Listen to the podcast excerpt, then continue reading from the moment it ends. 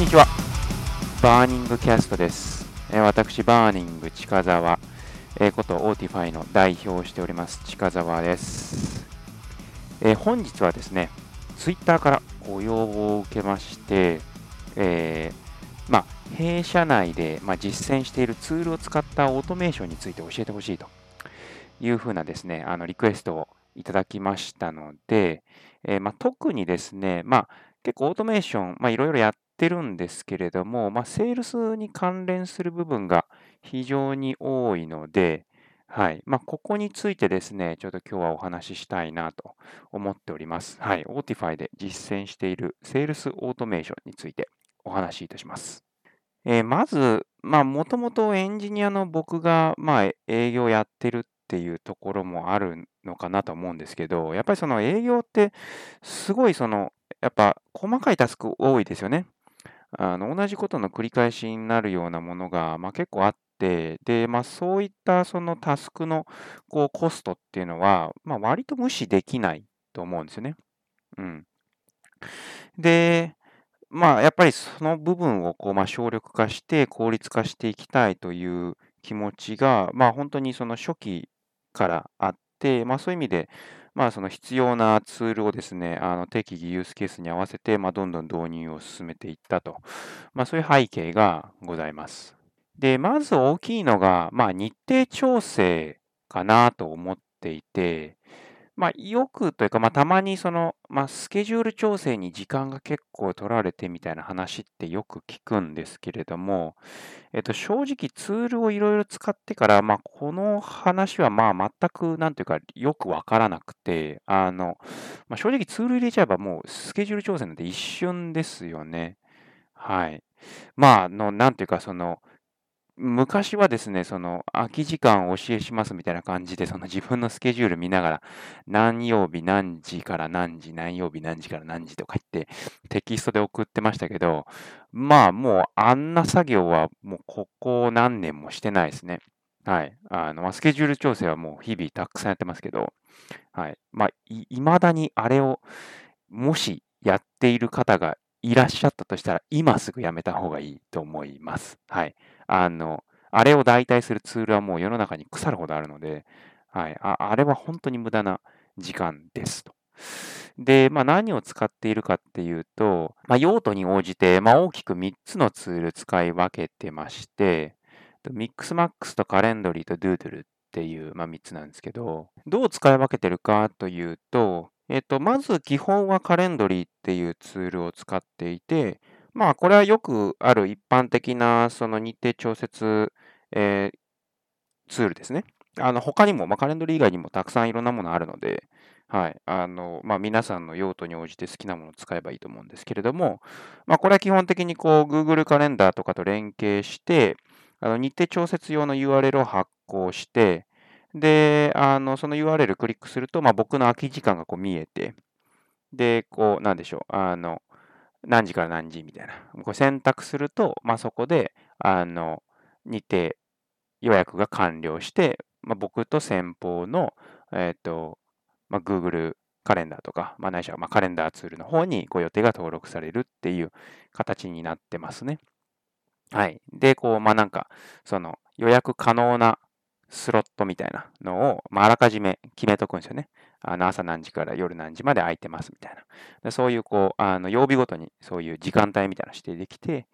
で、その時間帯内で、えっ、と、Google カレンダーで空いてるところを、こう、えっ、と、予約可能なスロットとして表示してくれるっていうやつ。で、これはまあ僕単、僕一人での、えっ、と、スケジュール調整の時にも使うし、チームでの、えっとスケジュール調整みたいな時、チームでのっていうのは、要はその外部の方と、えっと、社内の僕と誰かみたいな、いう時にも、えっと、まあ、使えるやつですね。はい。という感じで、まあ、これでですね、えっと、例えば、まあ、もちろんそのセールスの日程調整もそうですし、えっと、採用の時の日程調節も、えっと、カレンドリーを使って基本的にはやっています。はい。なんで、まあ、あの会社のチームとしてですね、あの各人の、えっと、日程調節はカレンドリーを使ってやってます。はい。で、えっと、まあ、非常に便利なツールでもずっと使ってますね。もうこの会社始めた始めた直後ぐらいから使ってるので、まあ、もう4年ぐらい使ってるのかな。はい。ですね。で、まあ、基本的にはそれでやってるんですけれども、えっ、と、次に、えっ、ー、と、MixMax っていうツールなんですけれども、これは、まメールで日程調整をするときに、よく使っているツールで、で、MixMax 自体がどういうツールかっていうと、まあ、これはこう、まあ、E メールの機能を拡張するようなツールですね。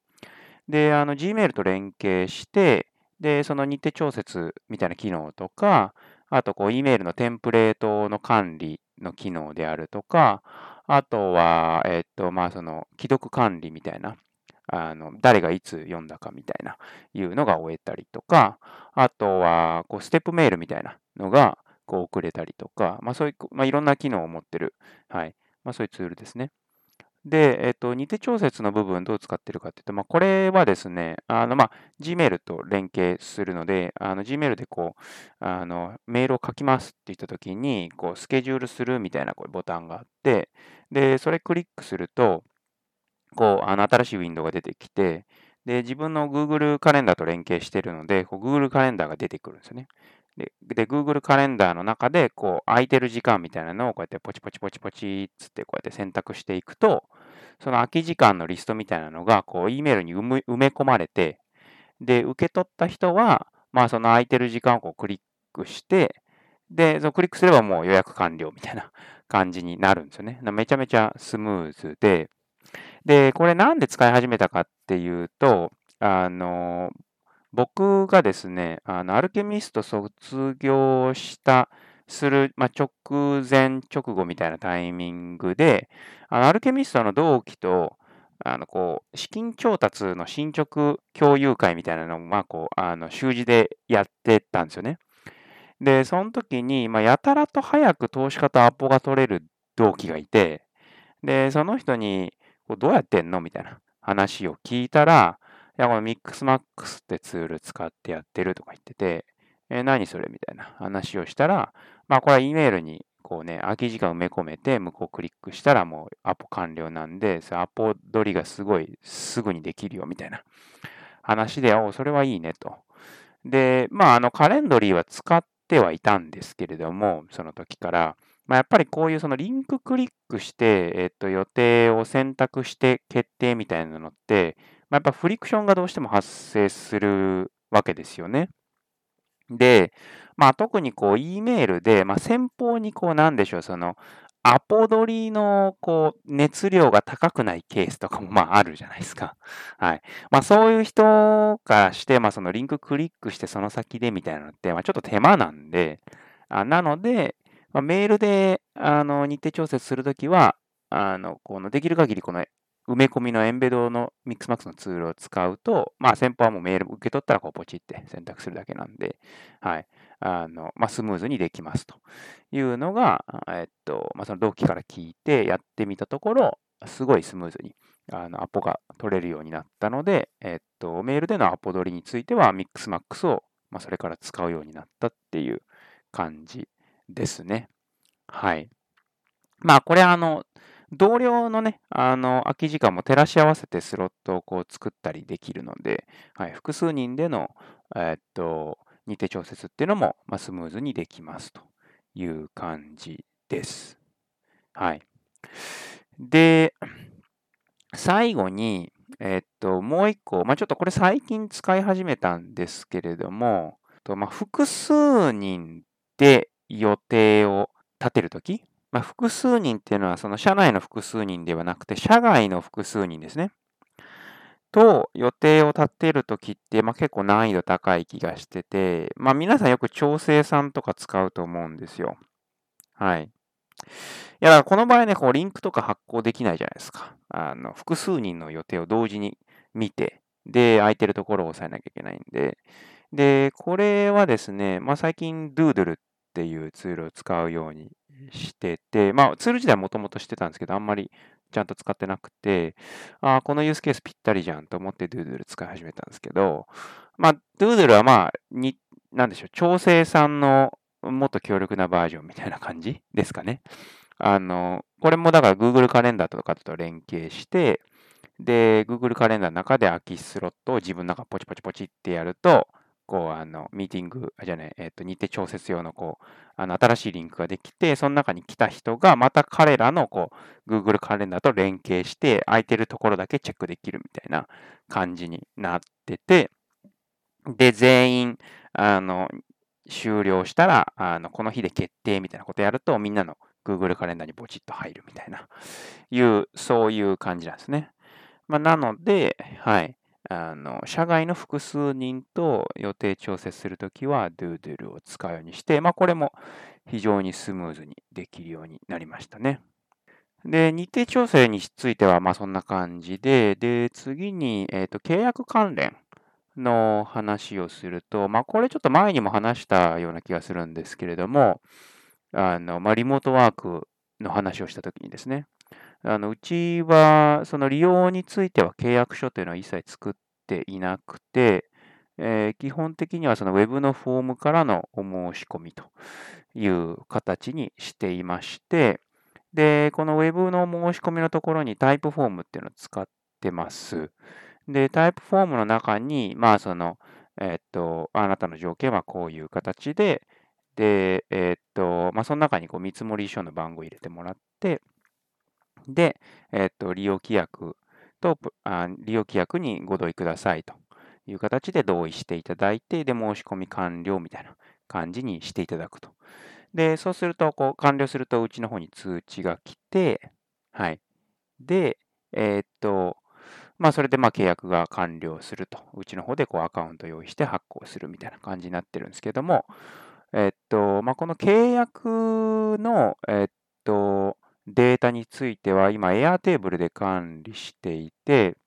で、タイプフォームで申し込みが完了すると Airtable の方に新しいレコードができるっていう感じになってるんですけれども、まあそもそも Airtable がなんだという話で、あとまあ一応そもそもタイプフォームもなんだというのも説明しておくと、タイプフォームはあの、まあ、Web のフォームのサービスですね。あのだから、まあ、Google フォームとか皆さん、あの馴染みが強いかなと思いますけど、まあ、もうちょっといけてる Google フォームみたいな感じですかね。はい。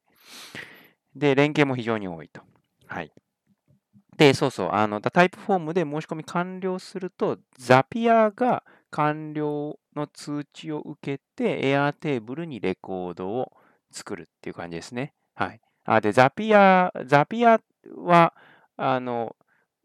えっ、ー、と、どういうツールかって説明しておくと、ザピアはこう、あの、いろんな、なんでしょう、ツールをつなげる、こう、あのサービスですね。あのこのツールでこれが起きたら、このツールでこれをするみたいなことができる。はい。なんで、まあ、ザピアも結構このオートメーションの中でツール間をまたぐオペレーションは結構ザピア使って自動化してますね。はい。で、そう、それで Airtable にこう作られて、で、そう、Airtable がそもそも何かというと、Airtable の話も、あの、先日のノーコードのあのお話をさせていただいたときに少し説明したんですけれども、まあ、あの、端的に言うと、いけてる Excel みたいな感じですかね。すげえ端的に言うと。いけてる Excel、いけてる Google スプレッドシートみたいな感じ。はい。で、まあ、本質的には、あの、リレーショナルデータベースを、えー、っと、簡単に触れる UI っていう感じですね。はい。まあ、テーブルとカラムを定義して、まあ、その中にデータを入れていくという感じで、で、えっと、まあ、Airtable そもそも僕がなんで使い始めたかっていうと、まあ、とにかくやっぱりそのスプレッドシートにできる限り触りたくないっていう気持ちがあって、えっと、まあ、どういうところかっていうと、例えばスプレッドシート、Google スプレッドシートとか使うと、えっ、と、こう、タグを複数貼り付けとかできたりしないですよね。はい。なんかあの、ね、タグを複数貼り付けて、えっと、このタグを含むレコードを検索するみたいなことって、えっと、すごい難しいじゃないですか。なんで、結構何するかっていうと、そのなんかタグ1、タグ2、タグ3みたいな感じのカラムをこう横に足していくみたいなことやったりすると思うんですけど、まあ、すごいそれがあの気持ち悪いっていうのと、あとやっぱりあの Google スプレッドシートとかをまあ、Excel もそうですけど、使ってて皆さん多分お分かりだと思うんですけれども、長文が入るときって、あの、セルがめちゃめちゃでかくなって、で、全体の可視、えっと、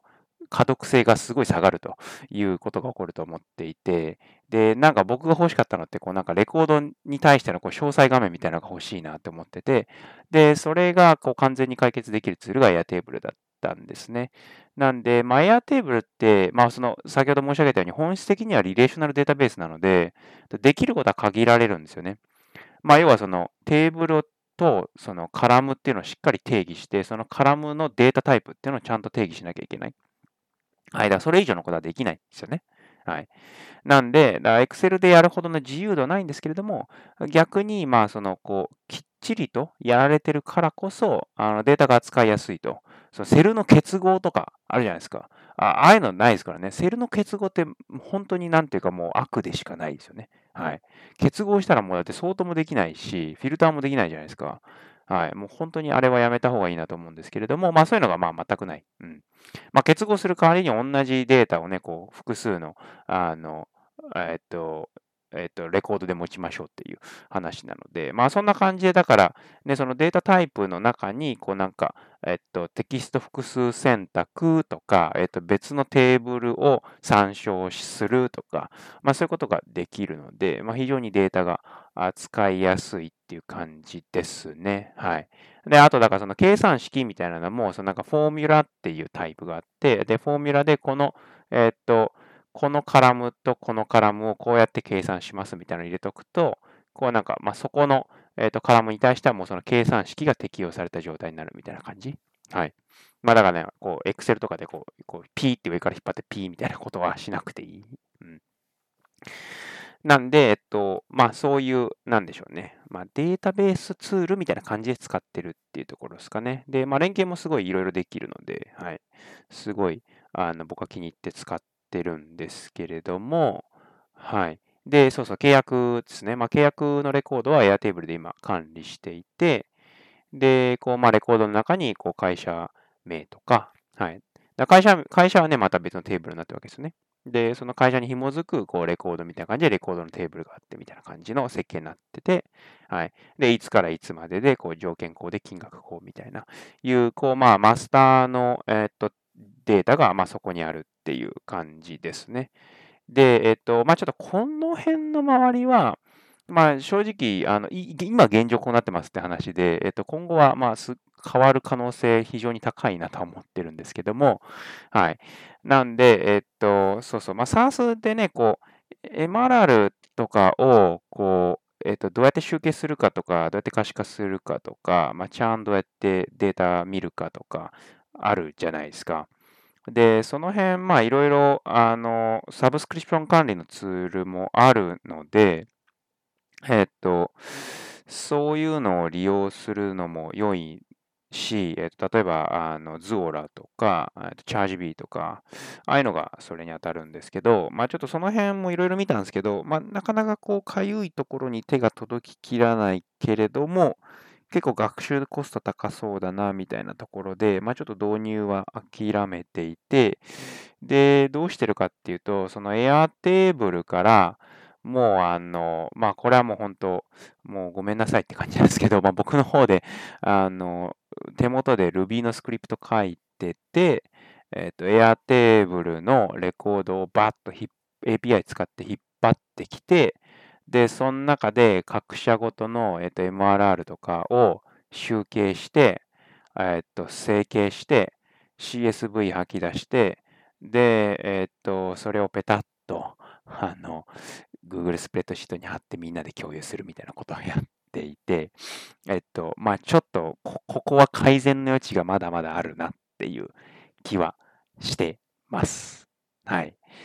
まあ、理想的にはね、もうこう社内でこのオペレーションを自動化するツール、今、今言ってたこのオペレーションをまあこう全部自動化するツールを作れたらいいなと思ってるんですけれども、まあ、ちょっと構想が大きいので、まあ、ちょっとどの部分から始めていくかなっていうのは、まさしく今考えてるところではありますね。そう、えっ、と、まあ、契約関連から MRR の集計とかまで言っちゃいましたけど、そう、MRR の集計をね、あの、スプレッドシートでやってたんですけど、すげえ大変、大変じゃないですか？いや、わかんないけど、大変だなと思って、あの、ねえ僕、その、エクセルとかスプレッドシートの関数って僕全然得意じゃないし、こうググりながらやって、あれ、この場合はどうすんの？あの場合どうすんの？みたいな、すげえ、すげえもどかしいんですよね。いや、でもこんなことやってるぐらいだったら、ちょっと Ruby で書いた方が早いな、みたいな、いうところ、まあ別に Ruby じゃなくてもいいんですけど、はい、いうふうに考えちゃって、はい。なんで、まあちょっと手元で、その集計スクリプト作ってやってた。まあ、この方がね、まあ、細かく見れるし、細かく書けるので、はい。まあ、こっちの方がいいなっていう感じなんですけど、まあ、コード書いちゃうとね、やっぱりこう、引き継ぎどうするかとか、うん、だ僕の手元になっちゃってるんで、あの、ちょっとね、あの、そのチームのメンバーからちょっと近田さん早くその集計出してくださいみたいなことになっちゃうので、オペレーションのボトルネックは僕に来るので、あんまあんま良くないなとは思ってるんですけど、まあちょっとどどうしてこうかなっっていうのはちょっとまあ考えてありますね。まあでも今のところだからそれで綺麗に終えるようになったんで、まあまあ現状は満足してるっていう感じですかね。はい。で、次は Web のフォームですかね。はい。で、Web のフォームも結構やり方悩んでたんですけれども、今まあ結構綺麗にあのまとまって、まあ、Web のね、こうデモリクエストフォームっていうのがあのうちのホームページの一番下にあるんですけれども、はい。えっと、今どうなってるかっていうと、あそこでこうデモリクエストをこうやって送ると、で、それがこう、まあ、すぐに Slack に通知されて、で、えっと、同時にこう CRM の方で新しいこうディールが自動的に作られて、で、そこからそのディールを追いかけていけばいいみたいな感じになってるんで、まあ結構そのフォームからのあの営業の流れっていうのもまあ全自動化されてるんですけれども、まあ、えっと、これどうやってやってるかっていうと、そう、まずフォームの部分なんですよね。で、フォーム結構、あの、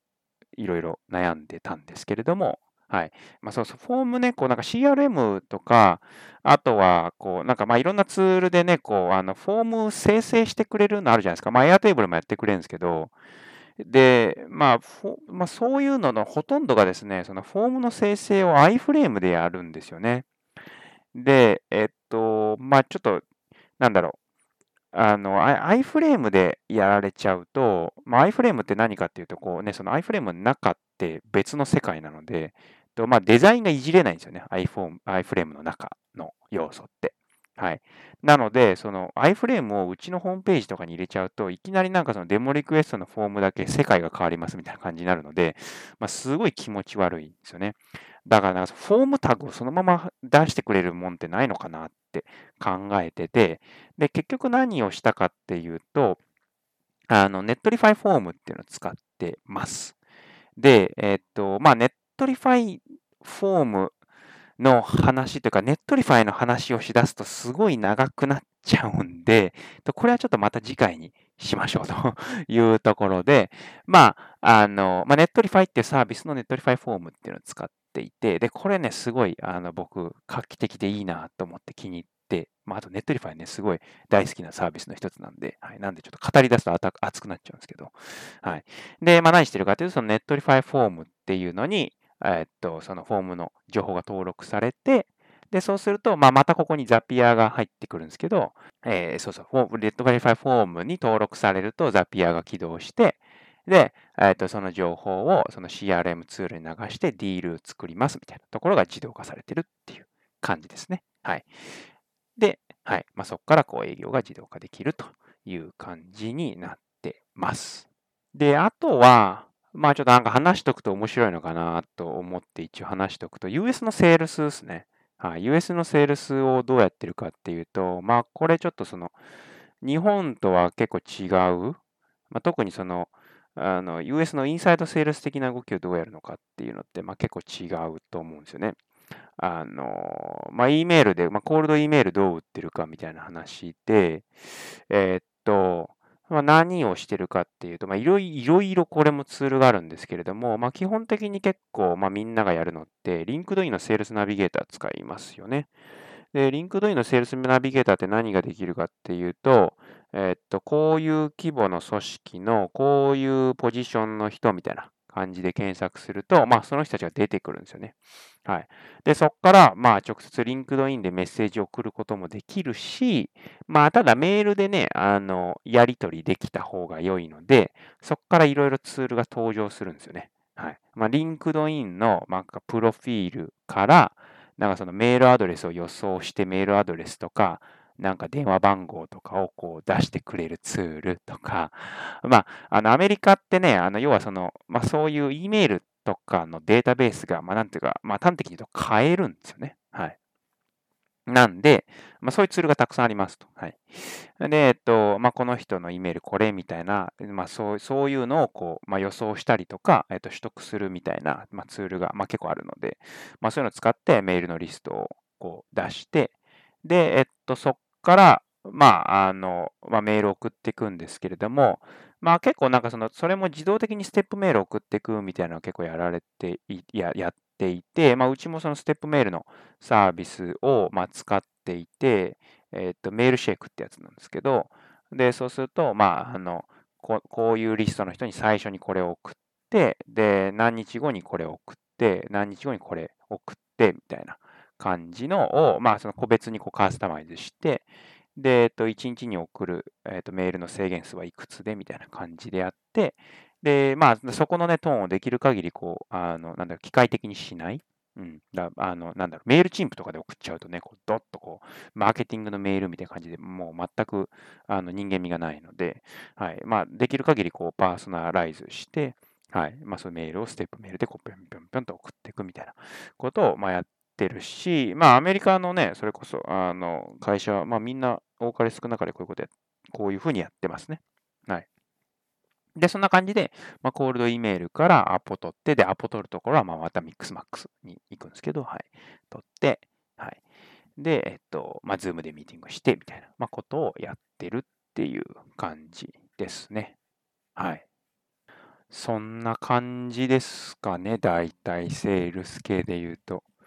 まあ他にもね、いろんな、もう本当にめちゃめちゃたくさんツール使ってて、はい。まあ結構だから、あの、うちに入られた方がまず驚くのって、使ってるツールめっちゃ多いですね、みたいな 感じ。はい。まあ前数えたらいくつだっけななんか70、80とか？うん。まあ100いってないのかな。ものすごい使ってるので、はい。